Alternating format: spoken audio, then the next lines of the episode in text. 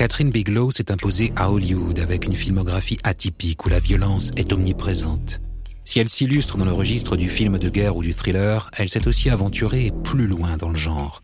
Avec Aux frontières de l'aube et Strange Days, elle convoque le fantastique, l'horreur et la science-fiction. Deux films où la réalisatrice est allée au-delà de l'action pour aborder ses thématiques fétiches sous un nouveau jour. Shadows, le podcast.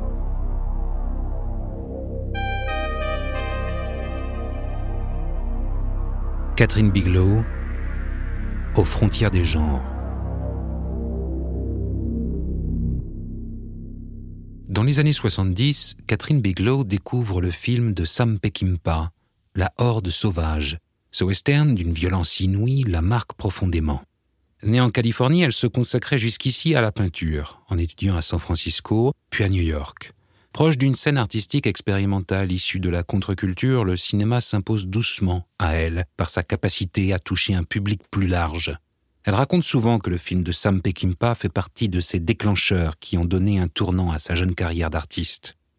À 25 ans, Catherine Bigelow retourne donc à l'université pour apprendre ce qui deviendra son nouveau métier, réalisatrice. Presque 50 ans plus tard, elle est désormais oscarisée et a signé des thrillers musclés qui font date, Point Break, Des mineurs, Zero Dark Thirty ou encore Détroit. Ses succès cachent aussi d'autres œuvres, boudées en salle et pourtant passionnantes à découvrir.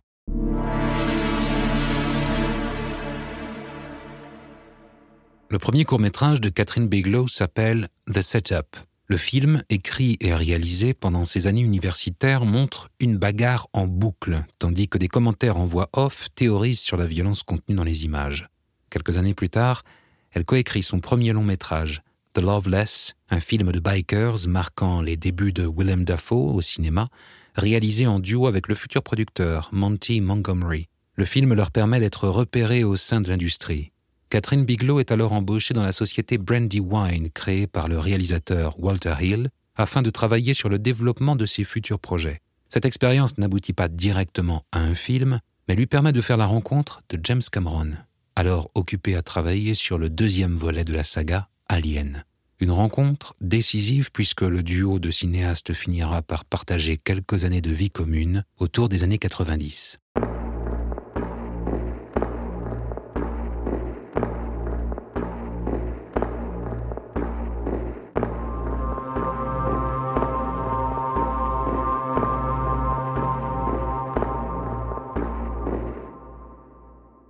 Le premier film qu'elle va réaliser seule, Catherine Bigelow veut faire un western qu'elle va imprégner d'horreur, en plaçant au centre de l'intrigue une famille de vampires. Peu attirée par la mythologie gothique, son histoire laisse de côté gousse d'ail, croix de bois ou autres chauves-souris, d'ailleurs le mot vampire n'apparaît jamais dans son scénario. Elle va au plus simple, en gardant uniquement la violence, le sang et le mode de vie nocturne propre à ces créatures. Un jeu entre le jour et la nuit qui donne au film son titre, Near Dark, renommé Aux frontières de l'aube lors de sa sortie en France. Son scénario suit la trajectoire de Caleb qui va faire la rencontre de May, membre de cette famille de vampires. Il va bientôt rejoindre le groupe et se lancer à leur côté dans une violente quête de sang sur les terres américaines de l'Oklahoma. Near Dark. Check out time.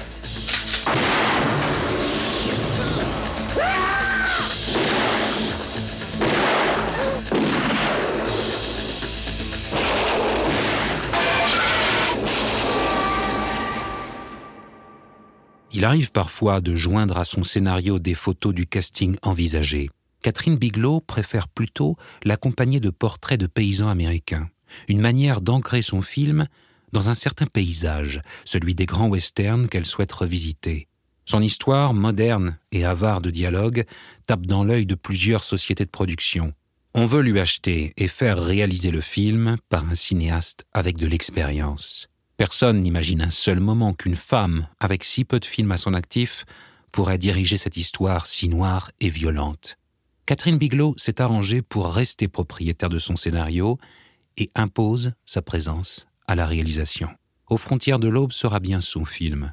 Finalement, un producteur accepte la proposition sous réserve de quelques jours de test où il s'autorise la possibilité de mettre la réalisatrice à l'écart si elle ne fait pas ses preuves.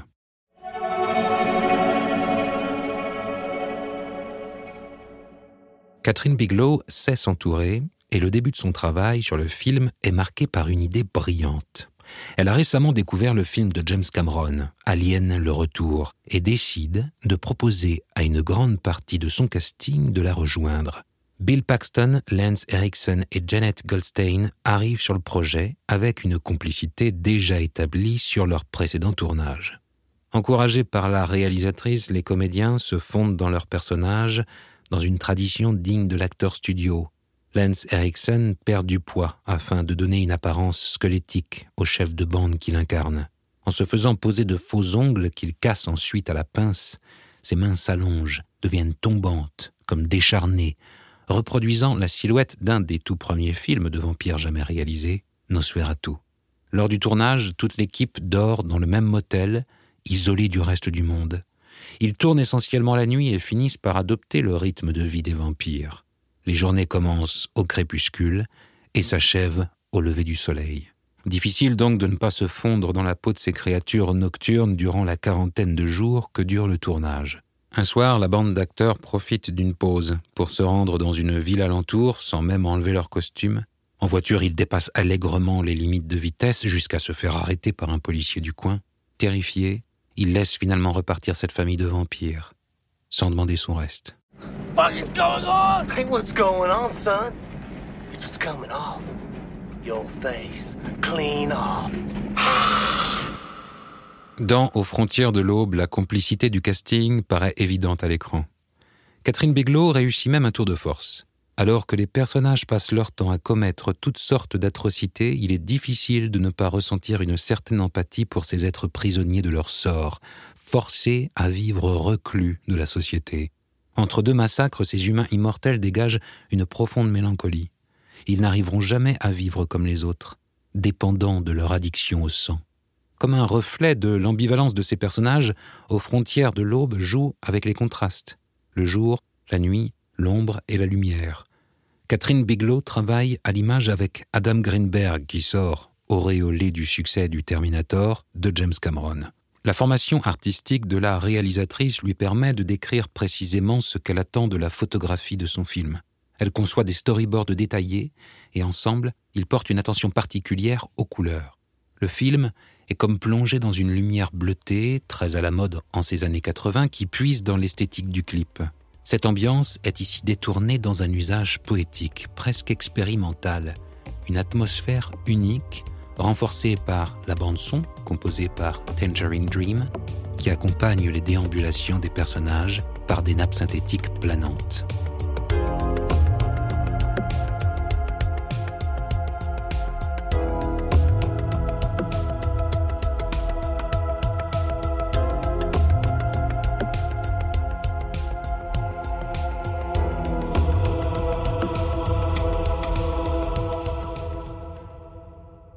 Frontières de l'aube est réalisé avec un petit budget de film indépendant, 5 millions de dollars. Il sort dans les salles américaines à l'automne 1987. Hasard du calendrier, un autre film de vampire se trouve à l'affiche au même moment. Génération perdue de Joel Schumacher. C'est une production Warner qui met en place une stratégie marketing redoutable pour promouvoir son film. En face, l'œuvre de Catherine Bigelow passe complètement inaperçue et ne rentre pas dans ses frais. Parmi les spectateurs qui découvrent le film à sa sortie, le cinéaste Oliver Stone est impressionné par cette histoire de vampire moderne. Sept ans plus tard, il écrira un film autour d'un couple massacrant les gens qu'il croise sur leur route. Ce sera Tueur né qui doit beaucoup au western survolté de Catherine Bigelow. Oliver Stone, qui souhaite travailler avec la réalisatrice, participe à la production de son troisième film, Blue Steel, un thriller mettant en vedette Jamie Lee Curtis. Think you're the most beautiful woman I've ever seen. Why would you want to become a cop? I like to slam people's heads up against walls. Jamie Lee Curtis is a cop with a problem. Drop it! On the floor! Oh, put the gun down now! C'est au cours du tournage de Blue Steel, en 1989, que Catherine Bigelow et James Cameron démarrent une relation et se marient. Leur vie personnelle et professionnelle va devenir étroitement mêlée puisque James Cameron devient aussi le producteur du quatrième film de la cinéaste, Point Break. Ce polar dans le monde du surf rencontre un succès phénoménal, ouvrant définitivement les portes d'Hollywood à Catherine Bigelow. Le couple se sépare au moment de la sortie du film, mais ces deux petites années de vie commune auront un impact considérable sur la légitimité accordée à la réalisatrice. Les univers artistiques des deux cinéastes sont proches, un cinéma d'action, plutôt masculin, avec un attrait pour la technique et l'innovation. Ces points communs ont souvent déprécié le travail de Catherine Bigelow. Nombreux sont les spectateurs, journalistes ou professionnels à lui enlever une part de son mérite pour l'attribuer à James Cameron. L'idée de réemployer le casting d'Alien dans Aux frontières de l'aube a souvent été associée à James Cameron, alors qu'en interview, Catherine Bigelow déclare plutôt qu'elle a eu envie après avoir découvert Alien et qu'elle aurait simplement demandé au cinéaste, par politesse. On entend aussi que c'est James Cameron, en tant que producteur, qui aurait permis à Catherine Bigelow de travailler sur Point Break. Au contraire, elle explique que c'est seulement après avoir commencé à développer le film qu'elle a proposé au cinéaste de s'investir en tant que producteur sur le projet. Son mariage est donc source de plusieurs malentendus et préjugés, la ramenant à sa position de femme au sein de l'industrie hollywoodienne. Pourtant, la réalisatrice semble très peu s'intéresser à cette question du genre, elle veut simplement faire ses propres films.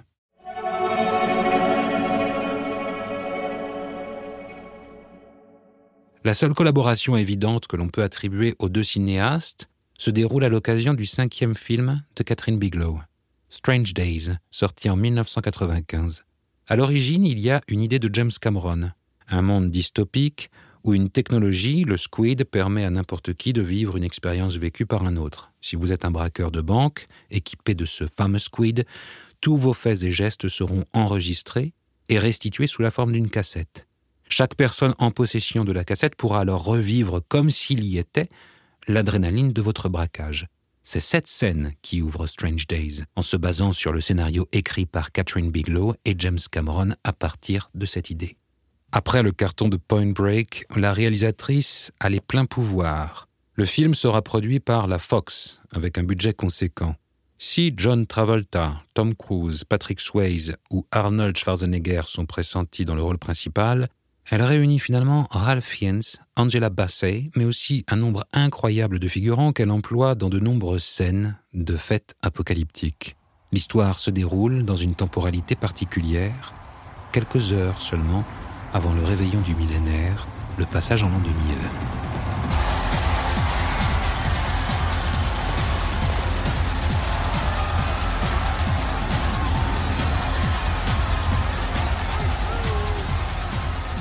Si l'idée première de James Cameron pour le film comportait bien l'utilisation de cette technologie dystopique qu'il appelle le squid, Catherine Bigelow vient apporter une autre dimension au scénario. En ancrant Strange Days dans un contexte social précis, la réalisatrice s'inspire directement de l'affaire Rodney King, du nom d'un Afro-Américain victime de violences policières. Son arrestation avait été filmée et diffusée partout dans le monde, créant des émeutes sans précédent à Los Angeles. Ce drame et ses conséquences se sont déroulés pendant l'écriture du film et Catherine Bigelow y incorpore des éléments dans son récit. Strange Days retranscrit ces émeutes mouvementées qui apportent une atmosphère tendue au climat festif de cette veillée du millénaire. Le film suit la trajectoire d'un rappeur noir qui se fait lui aussi brutalement arrêter lors d'un contrôle routier. Ce passage, comme beaucoup de scènes clés du film, nous est retransmis via le point de vue d'un personnage qui enregistre la séquence à l'aide du squid. Le spectateur devient un témoin privilégié de ces actes racistes en les vivant à la première personne.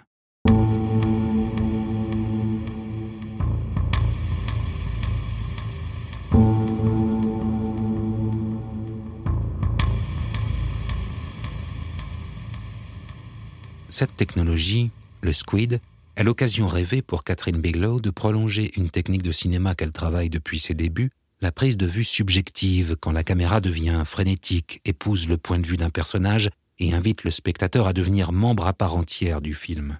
Dans Aux frontières de l'aube, le temps d'un plan fugace, on se retrouve à traquer la victime d'un vampire. Blue Steel s'ouvre sur une vue subjective sans même avoir fait la rencontre du personnage de Jimmy Lee Curtis. À travers jardins, maisons et ruelles étroites, la course-poursuite entre Keanu Reeves et Patrick Swayze est un moment d'anthologie de Point Break, où le spectateur finit par courir, lui aussi, après les deux surfeurs. Le monde cyberpunk de Strange Days constitue un aboutissement, puisque le Squid repose justement sur cette prise de vue subjective. Le film fait vivre à la première personne les souvenirs nostalgiques de Lenny Nero, incarné par Ralph Fiennes, les scènes les plus impressionnantes de Strange Days sont ces moments où personnages, caméra et spectateurs ne font plus qu'un. Now listen, I want you to know what, what we're talking about here, okay? This is not like TV, only better. This is life. It's a piece of somebody's life. Strange Days et ses scènes utilisant le squid nécessitent un réalisme extrême et la cinéaste ne dispose pas du matériel technique suffisant. Elle travaille pendant un an avec son chef opérateur afin de concevoir une nouvelle caméra. L'objectif est de reproduire à la perfection l'agilité de l'œil humain. L'appareil tient dans le creux d'une main, pèse environ 3,5 kg et se fixe à un stabilisateur à hauteur du visage. Encore aujourd'hui, ces scènes sont troublantes et la science-fiction de Strange Days bascule parfois dans l'horreur absolue. Le temps d'une séquence, d'une violence insoutenable, une jeune femme se retrouve à vivre son propre viol en direct à travers les yeux de son agresseur qui utilise cette technologie. Cette scène terrifiante a beaucoup interrogé lors de la sortie du film. Une journaliste, par exemple, a pointé le fait que si une telle séquence avait été dans un film d'Oliver Stone, elle aurait valu à ce dernier quelques problèmes. Pour Catherine Bigelow, la violence n'est pas une affaire d'hommes, au contraire, elle touche avant tout les femmes. C'est d'ailleurs une des raisons pour laquelle elle dit s'en emparer naturellement et y revenir sans cesse. Dans Strange Days, elle offre une pluralité de personnages féminins et ne se limite pas à un seul rôle, celui qui subit le viol. En face, Angela Bassett joue une femme d'action confiante qui va sortir le personnage de Ralph Fiennes de la noirceur dans laquelle il baigne. Le temps de certains passages du film, Catherine Bigelow flirte avec des sous-genres du cinéma d'horreur. Cette scène du viol est comme un film dans le film, proche du torture porn, genre dans lequel les victimes se retrouvent face à un sadique qui les torture. Plus globalement, le Squid s'apparente au found footage, ces films constitués d'enregistrements vidéo et popularisés par l'immense succès du projet Blair Witch, qui ne sort que cinq ans plus tard. Catherine Bigelow intègre tous ces sous-genres comme en avance sur son temps et enrichit son film de science-fiction pour en faire une œuvre riche et foisonnante.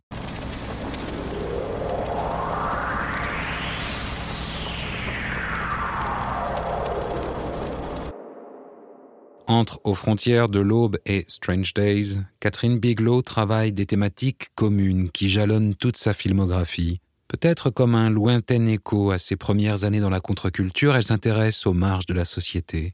Que ce soit le groupe de vampires ou les hors-la-loi dealers de cassettes squid, elle place les marginaux au centre de ses œuvres. D'ailleurs, Strange Days est une nouvelle fois l'occasion pour la réalisatrice de renouer avec son passé d'artiste. Elle passe un temps considérable à travailler la texture des images. Lorsqu'un personnage met le casque Squid, un léger moment de transition a lieu mélangeant réalité et images à venir, des images presque expérimentales qu'elle impose dans cette superproduction à 42 millions de dollars. Les deux films ont aussi en commun de tisser une intrigue essentiellement nocturne dans laquelle une romance peut naître entre les personnages. Enfin, les deux sont des histoires d'addiction, un sujet central dans l'œuvre de Catherine Bigelow. Entre la dépendance au sang des vampires aux frontières de l'aube et celle des cassettes qui replongent le personnage de Strange Days dans les souvenirs de son ex-petite amie, l'addiction est omniprésente, fil rouge de tous ces films.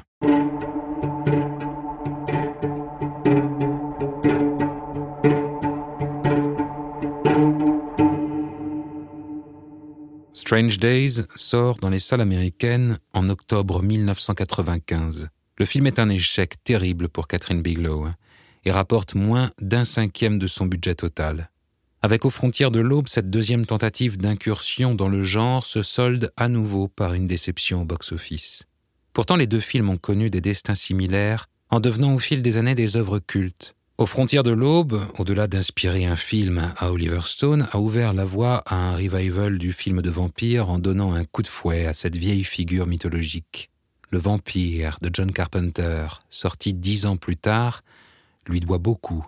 Quant à Strange Days, il reste d'une modernité troublante en anticipant aussi bien la réalité virtuelle que notre dépendance à la vidéo, aux écrans et aux images. Les scènes d'émeute du film peuvent trouver un lointain écho dans le récent Joker de Todd Phillips, et la thématique des violences policières annonce, avec une vingtaine d'années d'avance, le film Détroit qu'elle réalisera en 2017.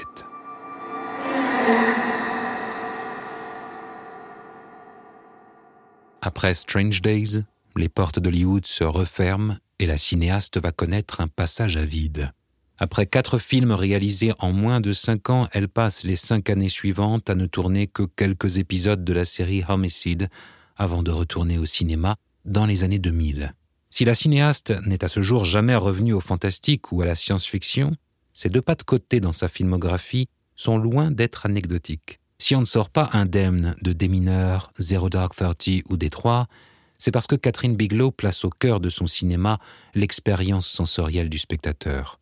Voilà peut-être ce que lui auront permis aux frontières de l'aube et Strange Days, transcender les genres pour proposer une expérience de cinéma totale. Shadows, le podcast.